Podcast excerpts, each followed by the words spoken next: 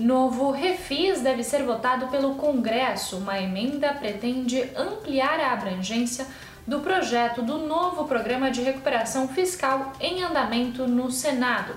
A proposta prevê que micro e pequenas empresas do Simples Nacional também possam renegociar dívidas tributárias com desconto, ajudando os pequenos negócios que foram impactados pela pandemia. É previsto parcelamento de até 40 anos dos débitos.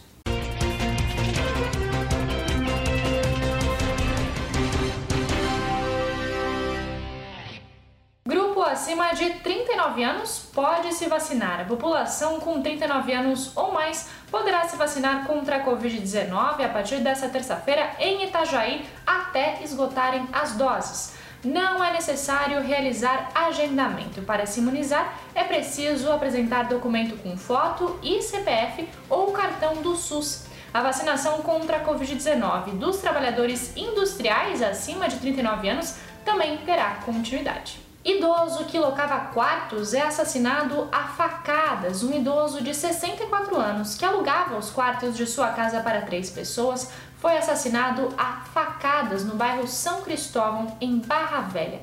O corpo foi encontrado no início da noite de domingo.